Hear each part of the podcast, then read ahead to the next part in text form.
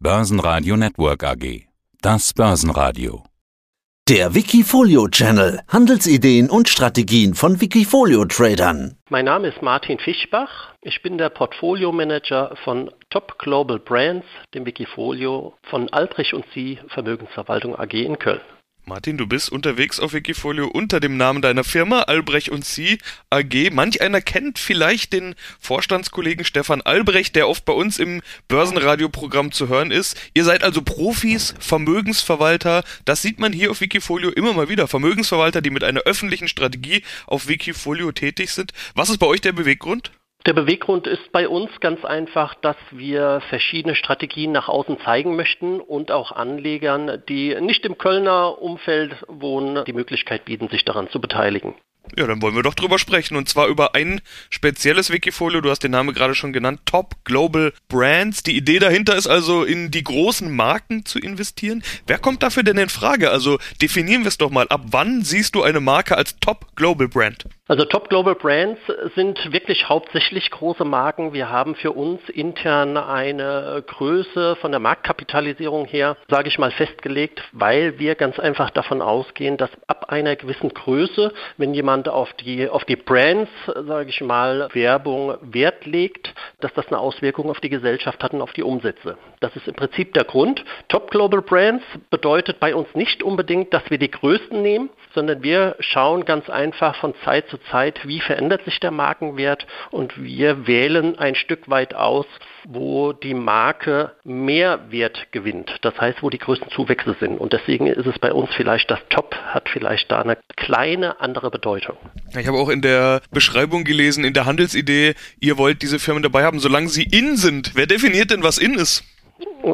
Das definieren wir über unser Scoring-Modell, weil, wie gesagt, wir sagen immer, drin ist, was in ist. Man muss aber ganz einfach sagen, wenn ich Unternehmen auswähle, wo ich darauf achte, dass sie bekannt und beliebt sind, dann sind die Konsumenten im Prinzip dafür verantwortlich, was drin ist und in ist. Ja, die Strategie scheint ja auch aufzugehen. Ja. Plus 168 beziehungsweise fast plus 169 Prozent Performance seit 2014. Das macht im Schnitt 13,4 Prozent pro Jahr. Klingt also ganz gut, sieht auch ganz gut aus der Chart, wenn man ihn im Gesamten anschaut. Wenn man jetzt aber nur die letzten zwölf Monate anschaut, dann sehe ich da ein Plus von 2,7 beziehungsweise inzwischen 2,8 Prozent. Immerhin Plus, das kann nicht jeder nach zwölf Monaten, nach den letzten zwölf Monaten von sich behaupten, aber doch deutlich weniger als üblich. Seit Mitte November ist da so ein bisschen eine Delle drin. Wie hast du das erlebt? Ich vermute mal, das liegt auch daran, dass die großen Marken, die man so kennt, eben oft Tech-Konzerne sind und ja, bei Tech haben wir bekanntermaßen gerade eine Korrektur miterlebt. Genau, das macht doch einen Teil aus. Jetzt muss man dazu sagen, dass vorher natürlich die Tech-Werte auch für einen Zuwachs zuständig waren. Das, was wir mit Top Global Brands aber versuchen, ist ein System oder ein Investment zu installieren, was zu jeder Zeit im Prinzip funktionieren soll. Und deswegen wollen wir natürlich auch kein Übergewicht in irgendeine Branche haben. Es geht ja hier auch teilweise dann um die Branchen, wo wir eine Aufgliederung machen. Gerade jetzt, wo du das eben erzählt hast, dass die Tech-Werte da gebeutelt wurden in der letzten Zeit, China China haben wir ja auch im letzten Jahr erfahren, was da so los war, ist es ja umso erstaunlicher, dass gerade bei den großen Marken, dass da trotzdem ein Plus steht und nicht so ein Hin und Her so extrem ist wie jetzt zum Beispiel bei einem Tech-Fonds. Jetzt schauen wir mal rein ins Portfolio. Jetzt ja. wollen natürlich alle wissen, was, was, über was reden wir denn? Selbstverständlich sind das dann alles Marken und Firmen, die man kennt. Da müssen wir vermutlich gar nicht mehr allzu viel zu erklären oder erzählen. Von Tesla und Apple über Nintendo und Visa bis hin zu Alibaba und PayPal. Knapp 40 Aktien sind es, 39 habe ich vorhin mal gezählt. Ich hoffe, ich habe mich nicht verzählt. Sind ja doch einige. Liegt das daran, dass es eben so viele gute Marken gibt, die in Frage kommen nach eurer Strategie? Oder sind das Gründe der Diversifikation? Was ist der Hintergrund? Also da geht es wirklich um die Diversifikation. Das war auch von uns von vornherein so geplant, dass wir immer um die 40 Aktien da drin haben möchten, um breit gestreut zu sein. Es geht hier nicht um Spekulieren, sondern um Investieren. Das ist unsere Maßgabe auch als Vermögensverwalter. Es gibt mittlerweile, wenn ich mir das anschaue, im Tech-Bereich so viele Werte, wo man eine Auswahl treffen kann. Aber bei uns ist es im Prinzip in erster Linie die Diversifikation und dann auch die Streuung auf einzelne Branchen, sage ich mal, ob man jetzt die Technologie mit reinnimmt, Konsum oder wie auch immer, na, dass da eine, überhaupt eine Streuung möglich ist.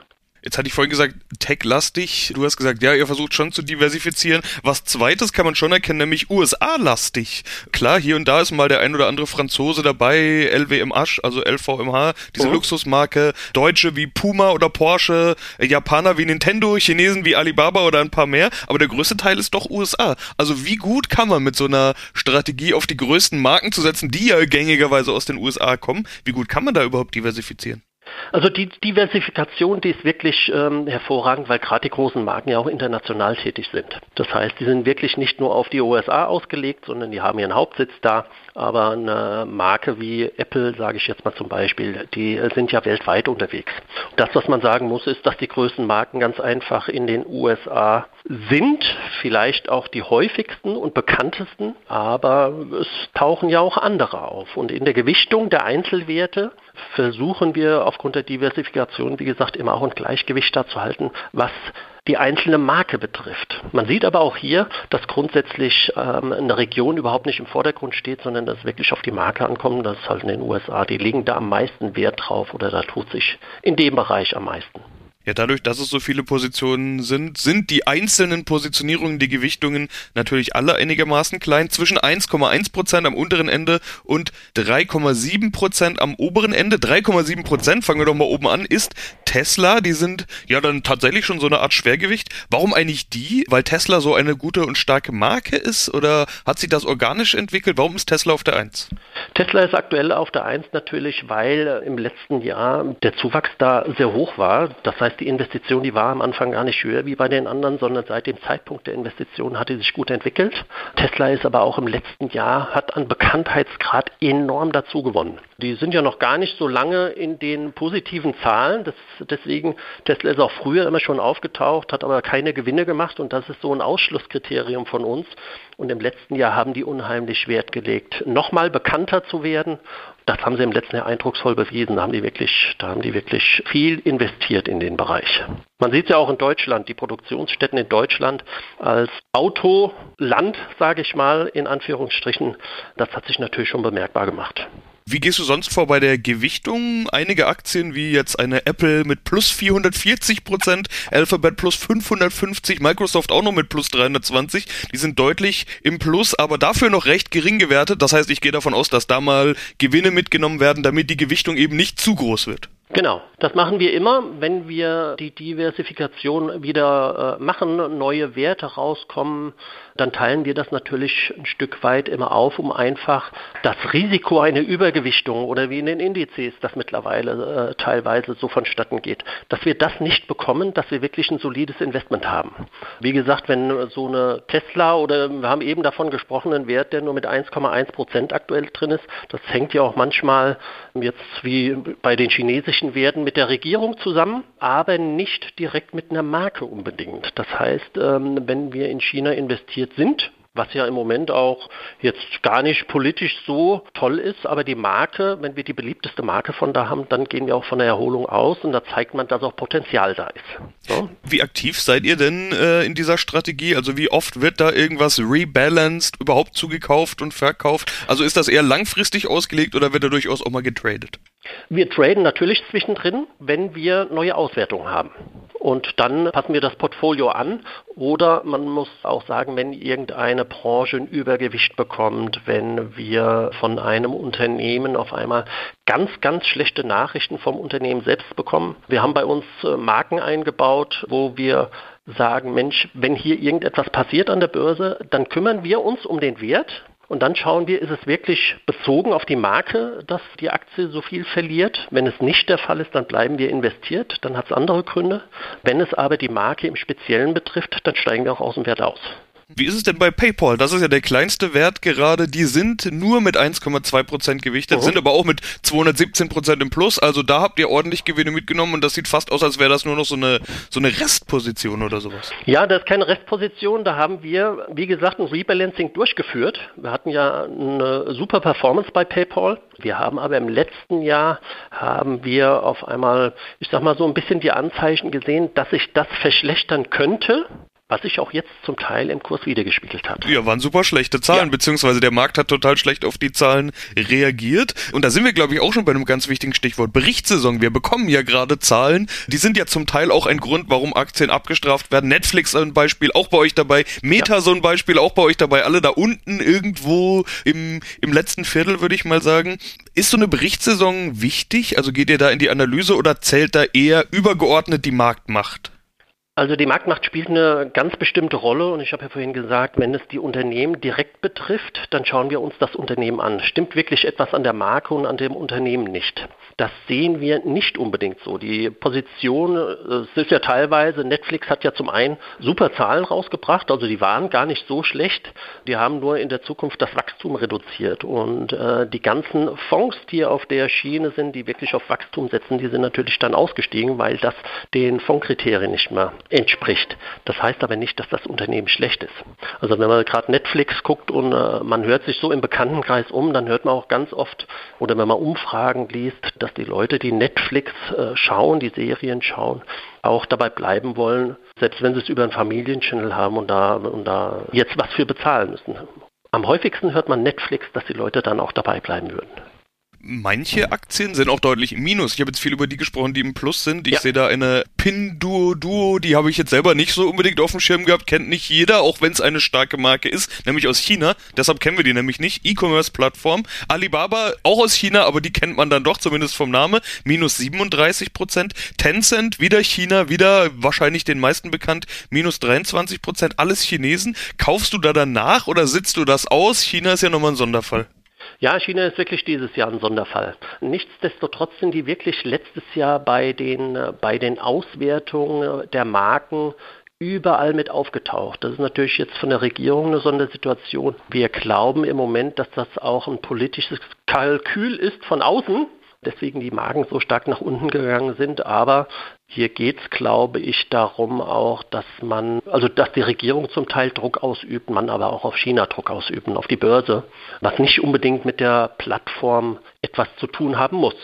Ähm, also das sehen wir ein Stück weit anders. Deswegen sage ich auch, da ist Potenzial auch in diesen Werten drin. Natürlich beobachten wir die. Du hast es eben angesprochen, Pinduoduo kennt man gar nicht so, ist auch eine E-Commerce-Plattform. Aber da äh, schließen sich Verbraucher zusammen und kaufen gemeinsam ein, was ja grundsätzlich ein super Gedanke ist. Bei einer Bevölkerung wie China kann ich mir vorstellen, dass das wirklich nachhaltig auch ist, dass die Leute sich da zusammenschließen. Ich glaube, da ist noch viel Potenzial. Sind ja nicht nur die Chinesen im Minus, auch äh, andere Werte sind zweistellig im Minus mit dabei. Starbucks zweistellig Minus, Puma, Hermes, also wieder eine Luxusmarke. Ja. Die sind auch zweistellig im Minus. Wie gehst du damit um? Wird da nachgekauft oder sitzt du da dann auch aus? Wie gehst du generell mit Minuspositionen um? Das Risikomanagement habe ich ja vorhin schon mal beschrieben. Und hier geht es immer ein Stück weit, geht es ja um den Einstiegszeitpunkt. Der Timing ist aber überhaupt nicht bei uns die, die Maßgabe, sondern bei uns geht es wirklich darum, Bekanntheit, Beliebtheit, welche, welche Marke gewinnt hier. Und wenn wir dort rein investieren und wir sagen, die Marke ist bekannter und beliebter, dann wird auch in der Regel in der Zukunft da eingekauft und dann wird auch Geld verdient.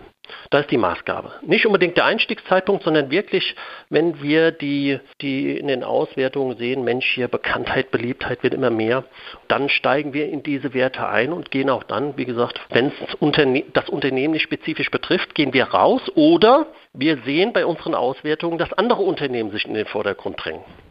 Dann wechseln wir natürlich auch einen Wert aus, so dass wir immer ungefähr auf den 40, auf den 40 Werten sind. Das ist unsere Maßgabe eine Position fehlt noch, nämlich Cash, 2,9 Prozent. Das würde auf der einen Seite bedeuten, fast voll investiert, auf der anderen Seite gibt das trotzdem Spielraum, weil deine Positionen sind ja bei 2 Prozent, etwas drüber, etwas drunter. Das bedeutet, mit den vollen 2,9 Prozent, wenn du die in eine einzige Position investieren würdest, wäre das auf Platz 8 deiner Gewichtung, also immerhin im vorderen Viertel. Wie ist diese Cash-Position zu bewerten? Ist das viel, ist das wenig? Habt ihr immer so 2 bis 3 Prozent Cash oder wie geht ihr damit um? Nein, normalerweise wir halten die Cash-Position klein, weil wir ganz einfach in Aktien investieren, in Unternehmen investieren. Da geht es wirklich jetzt darum, wir sind gerade auf der Suche wieder, wir sind an neuen Auswertungen dran und dann gehe ich davon aus, dass da es natürlich vielleicht die ein oder andere Veränderung wiedergeben wird, aber dann, dass die Cash-Position dann auch wieder aufgebraucht ist, sodass wir fast bei 100 Prozent sind. Lohnt sich dann jetzt überhaupt sowas wie ein Ausblick? Was erwartest du für die nächsten Monate, vielleicht für die nächsten zwölf Monate? Oder äh, müsste man da die Auswertung abwarten? Oder noch einen Schritt weiter, ist das eigentlich eh egal, weil das sind die starken Marken, die sind von solchen üblichen Marktausblicken sowieso unabhängig? Nein, wir haben ja auch viele Werte drin, die was mal kleinere Marken waren, die sich entwickelt haben. Wir haben zum Beispiel auch eine Amazon, da sind wir zwischenzeitlich, seitdem es das Wikifolio gibt, auch mal rausgegangen, weil die in der Zwischenzeit mehr mit dem Wachstum zu tun hatten, wie mit dem Motto, wie stärke ich meine Marke. Da wurden wir auch von Wikifolio schon mal unter den Top 3 bei den Amazon-Tradern ausgewählt in der Vergangenheit. Die großen Marken, das ist, glaube ich, im Moment so ein bisschen darauf zurückzuführen durch die Corona-Krise, weil die großen Marken natürlich auch investieren konnten in Werbung. Ich sage jetzt mal zum Beispiel Puma, wenn man sich die anguckt. Oder wir hatten auch bis vor kurzem eine Adidas drin. Die haben natürlich in der Corona-Zeit sehr, sehr stark profitiert, weil ich nenne immer das Beispiel von mir selbst. Ich habe mir während der Corona-Krise neue Turnschuhe gekauft. Ich konnte nirgends rein, um sie anzuprobieren. Was habe ich mir bestellt? Genau die, die ich vorhatte. Und ähm, ich glaube, das ist ein großer Vorteil von den großen Marken, auch in Krisenphasen. Das hat man auch gesehen im letzten Jahr, als dieser Börsenabschwung kam. Top Global Brands war sehr, sehr schnell wieder auf dem Niveau von vorher. Und das ist natürlich für so eine Investition auch wichtig, weil die Anleger natürlich zwischendurch auch mal Geld brauchen. Und dann ist es für uns wichtig, dass wenn irgendwo die Kurse stark abfallen, dann auch schnell wieder nach oben gehen. Martin Fischbach von Albrecht und Sie mit dem Wikifolio Top Global Brands. Soweit vielen Dank für den Überblick. Vielen Dank. Mehr Trading-Ideen finden Sie im Blog unter wikifolio.com und in der Börsenradio Mediathek. Börsenradio Network AG.